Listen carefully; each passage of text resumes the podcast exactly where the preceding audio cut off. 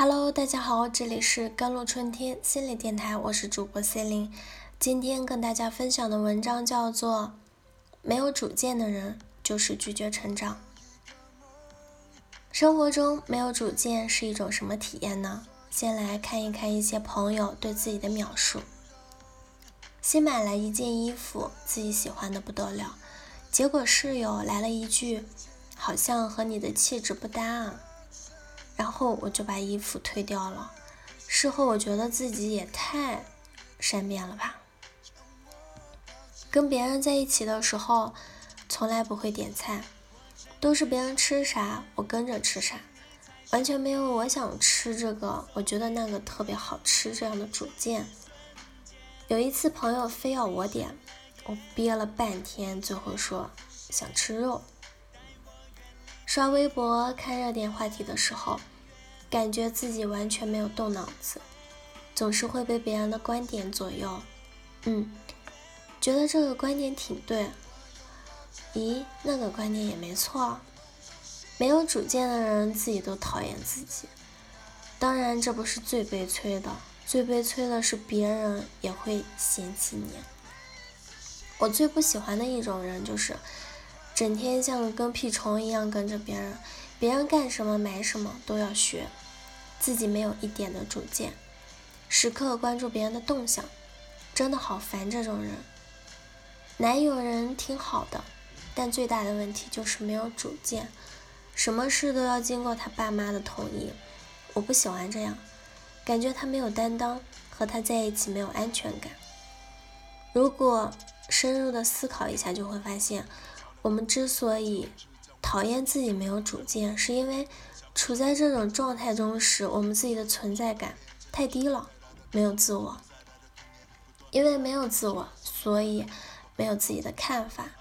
我们不知道自己想要什么，选择什么样的工作，交什么样的朋友，找什么样的爱人，这些通通不知道，或者说像一团浆糊一样，不是明了。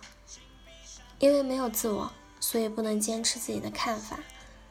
当有人提出和我们不一样的观点时，我们很容易的摇摆不定，会忍不住想：啊，人家说的也有道理啊，然后迅速的否定自己，改变主意。没有自我的人，价值感特别低。可是人都是有自尊心的，谁也不愿这么没有价值的活着。于是，为了弥补这种价值感的缺失，我们就很容易对身边的人产生依赖感，希望借助于别人的帮助，让自己做出一些正确的选择和决定，让自己至少表面上看起来不是没有那么没用。这样做的话，虽然在遇到的问题时，可以不像原来那么不知所措，那么恐慌。但是时间久了，被依赖的人就会感到压力，甚至有一种被吞噬的感觉。我们可以想象，一个人如果需要一直扛着另一个人生活的话，走起来会有多吃力，多力不从心。这就是为什么大家都不喜欢和没有主见的人相处的原因。因为没有主见的人不但不能给别人依赖，给别人支持和能量，相反，他们还会消耗别人的能量，像个拖油瓶一样。没有人喜欢和这样的长久相处。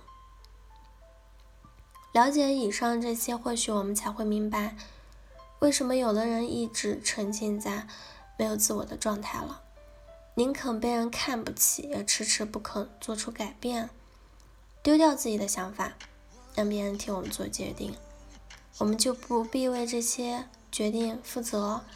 当这个决定是不好的时候，我们可以把锅甩给替我们做决定的人，都是他们的错，我是无辜的。另外，不坚持自己的想法和决定，顺从别人，就不会伤害到别人，不会成为别人眼中的坏人，也不必因为做错了决定而感到内疚，保持自己的无害和天真。归根到底。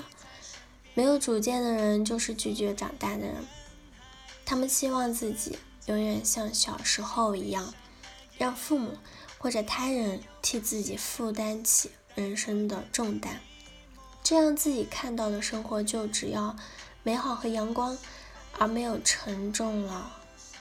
但是，当我们这样去生活的时候，就会变得特别不真实。你看到的生活不真实，过于理想化，你感受到的自己也不真实，只能接受自己好的一面，而不能接受不好的一面。于是变得幼稚而脆弱。所以，从没有主见到有主见，从没有自我到找到自我，实现这种转变的关键就是做一个真实的人。重要的是什么呢？重要的是尊重自己的真实感受，体验属于你自己的人生路。你离自己的心越近，你感受到的快乐就越真实，生活的也越痛快。一个活出自我的人，想没有主见也难。好了，以上就是今天的节目内容了。